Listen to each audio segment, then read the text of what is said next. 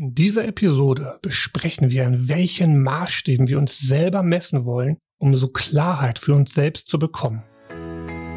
Führe dich, führe andere. Der Podcast für alle Unternehmer, Führungskräfte und die, die es werden wollen. Mein Name ist Tobi. Ich heiße dich herzlich willkommen.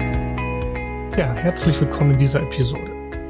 Lass uns direkt reinspringen. Ich hatte das schon in der ersten Episode erwähnt, aber falls du jetzt mit dieser anhörst, auch hier noch einmal der Hinweis. Wenn ich im Folgenden vom Business Fighter spreche, meine ich selbstverständlich auch die Business Fighterin. Nur ich werde der einfach halber in Zukunft immer nur vom Business Fighter sprechen. Und das, was wir in dieser Episode besprechen, das sind meine persönlichen Maßstäbe. Nimm diese bitte als Impulse, als Ideen und entwickel daraus deine ganz eigenen. Okay, Bevor wir jetzt richtig ins kalte Wasser springen sozusagen, noch eine Kleinigkeit. Das, was du jetzt hörst, habe ich mir schon als Jugendlicher angefangen zu entwickeln. Und vielleicht fragst du dich jetzt auch, warum spricht ihr eigentlich immer vom Business Fighter? Nun, hier, um das Geheimnis auch ein bisschen zu lüften. Ich betreibe seit meinem 15. Lebensjahr, wie ich immer sage, das Studium einer Kampfkunst und habe sehr viel Prinzipien und dieser Kampfkunst gelernt, die ich eben auch auf meine Businesswelt übertragen habe.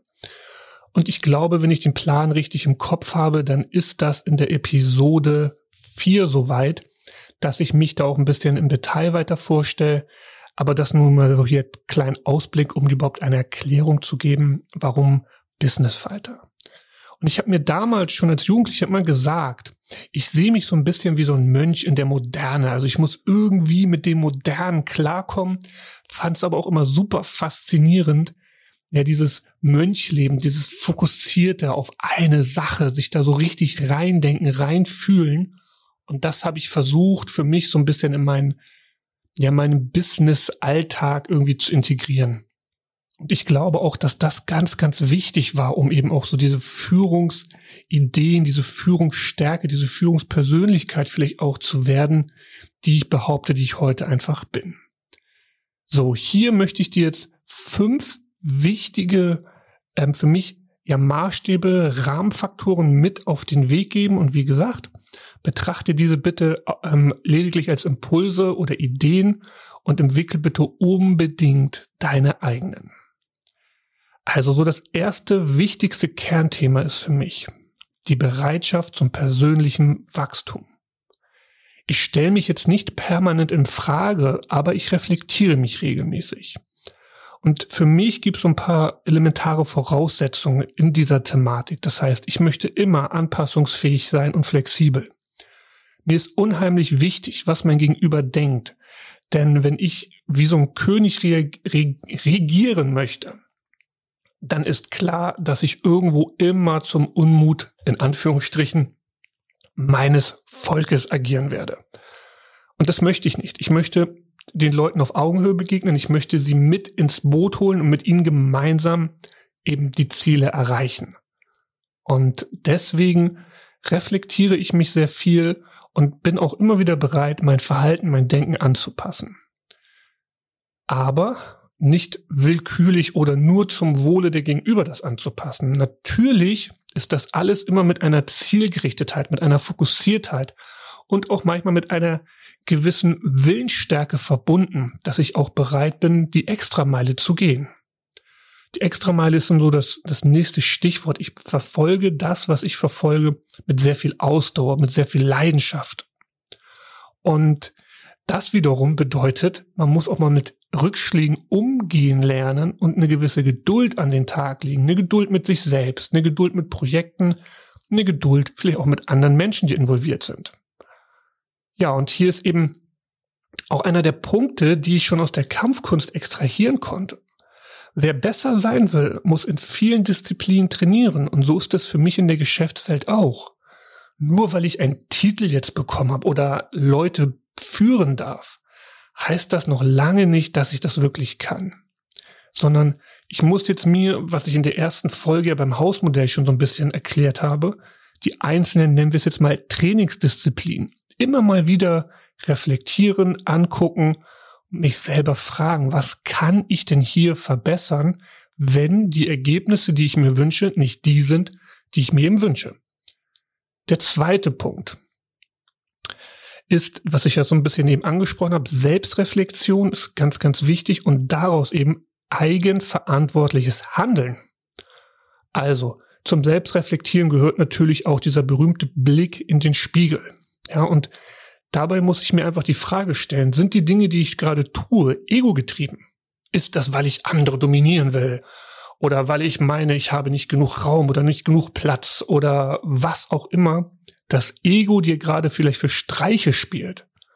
Sei in der Lage, dich selber nicht zu ernst zu nehmen. Ich habe dazu mal ein Buch gelesen, was ich sehr, sehr spannend finde, von den Navy SEALs. Und da ging es darum, dass der Leader gesagt hat, erst wenn sein ganzes Team gegessen hat, dann ist er. Also wenn schon so hochtrainierte Leute diese Weisheit besitzen, warum sollten wir uns als allererstes so wichtig nehmen als Führer? Ähm, nimm das einfach mal so mit, lass das auf dich wirken. Denn hier ist der Punkt, warum habe ich das für mich sehr früh erkannt. In der Kampfkunst gibt es zwei Sachen, die passieren, wenn du mit jemandem ins Sparring gehst das erste Mal. Für die Leute, die nicht wissen, was Sparring ist, das ist ein Trainingskampf. Und natürlich ist das ein in sich geschützter Rahmen und hier soll keiner verletzt werden oder so oder vorgeführt oder sonst was. Aber es gibt zwei typische Reaktionen, wenn die Leute das erste Mal ins Sparring gehen. Die Reaktion eins ist, die Person wird komplett ängstlich und macht dicht und kann nichts mehr von dem, was sie vorher trainiert hat, abrufen. Nicht ideal. Die andere Möglichkeit ist, sie wird komplett aggressiv und versucht wirklich mit Kraft und mit sehr viel Energieaufwand gegen dich vorzugehen. Auch nicht sehr ideal. Denn in der Kampfkunst, die ich trainiere, Wing Chun heißt sie, geht es eben darum, die Energie des Gegners gegen ihn zu verwenden. Und in beiden Fällen habe ich sofort, wie wir dann sagen, Zugriff auf ihn und könnte ihn bearbeiten. Natürlich tue ich das nicht in der Trainingssituation, aber ich zeige demjenigen, hey, guck mal, weil das gerade mit dir passiert, ist das und das möglich. Und dann übertragen wir das ganz häufig auch in seinen Geschäftsalltag und dann stellt er fest, oh mein Gott, das, ja, klar, deswegen ist mir das und das passiert. Also hier immer mal wieder das eigene Ego so ein bisschen kontrollieren, die eigenen Emotionen auch so ein bisschen kontrollieren. Ja, dann ist für mich der dritte Punkt Führungspersönlichkeit. Was meine ich damit? In erster Linie geht es mir darum, sein Team wahrzunehmen. Wie geht es dem Menschen in deinem Team? Ja, sind die gut drauf? Arbeiten die engagiert oder nicht? Und wenn nicht, sofort die Frage, was könnte hier der Knackpunkt sein? Und versuchen darauf einzuwirken. Und wenn du darauf einwirkst, ja, dann musst du eine hohe Einfühlsamkeit haben oder Empathiefähigkeit. Denn du musst genau wahrnehmen können und auch vielleicht sogar lesen oder sehen können, wo drückt denn bei dem Gegenüber gerade der Schuh und auch natürlich, wie weit kannst du als Führungskraft jetzt auf dieses Thema eingehen oder ist das vielleicht etwas so Privates, wo du gerade die Finger von lassen solltest, aber dann vielleicht einen kleinen Workaround bauen kannst? Ja, als Führungskraft musst du einfach Menschen mögen. Wenn du Menschen nicht mögst, dann ähm, wie willst du Menschen führen? Denn du musst ja selbst motiviert sein und überzeugen, denn führen durch Vorbild ist eine ganz, ganz wichtige Funktion für mich. Ich kann mich also nicht hinsetzen und sagen, ah, mach jetzt mal das, das, das, das, das und ich habe selber noch nie gemacht oder selber noch nie vorgemacht. Ich habe zum Beispiel in meiner Lehre, fand ich hoch beeindruckend, mein Abteilungsleiter hat sich um gefühlt Gott und die Welt gekümmert. Und ich bin gelernter Industrieelektroniker, das heißt, wir haben viel gelötet. Und das werde ich nie vergessen. Da haben wir den ersten Mammutauftrag bekommen. Und da hat sich dieser Mann abends nach dem regulären Feierabend mit uns hingesetzt, weil wir alle Überstunden machen mussten und hat wieder gelötet. Der hat in dem Moment so viel Respekt von seinem Team bekommen, das war unglaublich. Wir sind danach sehr, sehr viel extra Meilen noch mit ihm gemeinsam für ihn gegangen. Nimm das auch einfach mal so mit. Und dazu kann ich ja auch noch was sagen, auch wieder sehr spannend aus meiner Lebensgeschichte. Ich habe eine Zeit lang noch als Personaldisponent für eine Zeitarbeitsfirma gearbeitet und ich habe hier im Hamburger Hafen die Hilfsarbeiter eingeteilt. Das heißt, die Leute, die die Container, die hier ankommen, das Stückgut, was da drinne ist, auf Europaletten von Hand umschiften. Ein Scheißjob. Und dann haben wir das so gemacht, dass wir die Leute halt eingeteilt haben und wir haben meistens immer am Vortag erst die Aufträge bekommen und wussten, welche Container mit welcher Menge und, und hin und her. Und dann kam es nicht selten mal vor, dass wir gerade im Winter Probleme mit Manpower hatten. Und dann bin ich einfach an die Rampe und habe auch ja die Sachen mit umgeladen quasi. Und was habe ich gemacht? Ich habe ähm, natürlich das Glück gehabt, bei meinen, einem meiner ersten Einsätze waren es Konserven. Das heißt, wir haben 40 Tonnen mit zwei Mann-Team war es, also jeder hat 20 äh, Tonnen an dem Tag bewegt von Hand, umgeladen auf Europalette. Und jetzt habe ich mir aber gesagt, ich gehe jetzt nicht in irgendein Team, was sich quasi irgendwo in dieser Reihe von Containern, die nebeneinander aufgestellt war, verstecken kann, sondern ich habe mir meinen Vorarbeiter genommen und habe gesagt, okay, ich weiß, du gibst richtig Gas, aber ich möchte, dass mein Team sieht, dass ich mir nicht so schade bin, auch hier Hand anzulegen und zum Not zu schwitzen. Ja, und dann habe ich halt den ganzen Tag Volldampf gegeben und der Vorarbeiter hat es natürlich auch versucht, drauf anzulegen. Ähm, ich bin jetzt nicht kläglich gescheitert. Ich muss auch ehrlich zugeben, ich war abends platt. Aber das hat mir Respekt bei den Jungs eingebracht. Und das hat mir so viel Respekt eingebracht. Die Firma ist nachher leider insolvenz gegangen. Aber als wir das den Jungs mitgeteilt haben, dass sie jetzt hier die Möglichkeit haben, sofort zum Wettbewerb zu gehen oder wenn sie es noch möchten, dass sie hier arbeiten können, wir aber nicht garantieren können, ob sie Geld kriegen. Und hey, die Leute haben nicht viel Geld bekommen und der Wettbewerb hat schon an ihrer Tür geklingelt. Die sind alle geblieben, weil sie gesagt haben, sie haben noch nie so einen Chef gehabt. Nimm das einfach mal so mit. Ähm, kommen wir zum vierten Punkt. Das ist Lösungsorientiertheit. Das heißt, Schuld ist für mich eine wirklich nebensächliche Frage. Es geht für mich darum, in den Situationen, in denen ich mich alleine oder auch mit meinem Team befinde, Lösungen zu finden. Und jetzt nicht mit dem Finger auf jemanden zu zeigen und sagen, du bist schuld, dass wir uns jetzt hier in dieser Situation befinden. Weil das kannst du ja auch mal machen. Nimm mal deinen Zeigefinger und zeig auf jemanden. Und was wirst du merken? Drei Finger zeigen automatisch auf dich. Also sei vorsichtig, mit wem du Finger pointest.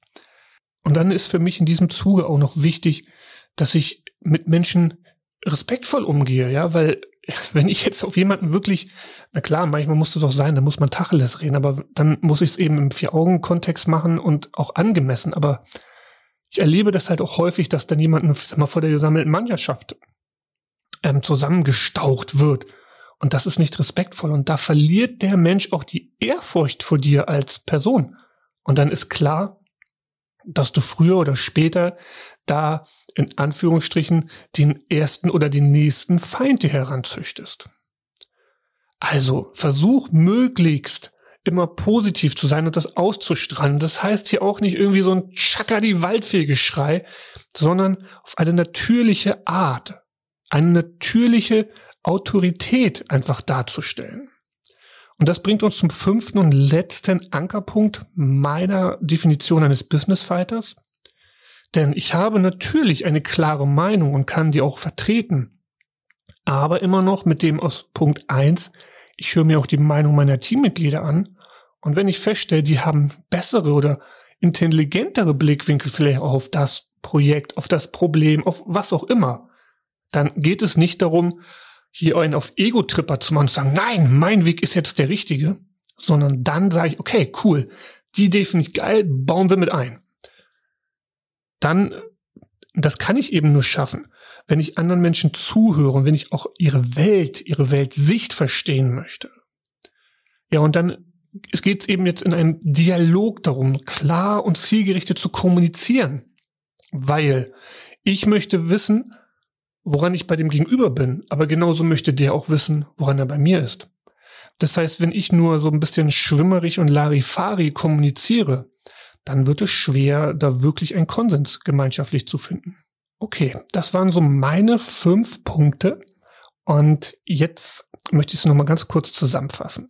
Also es geht mir darum, dass wir eigene Werte entwickeln, an denen wir uns in allererster Linie selbst messen können.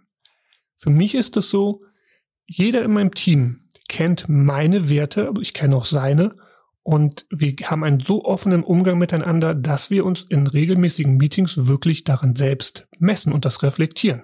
Denn jetzt weiß ich über diese Richtlinien quasi, bin ich mir gerade selbst treu und bin ich auch meinem Team treu.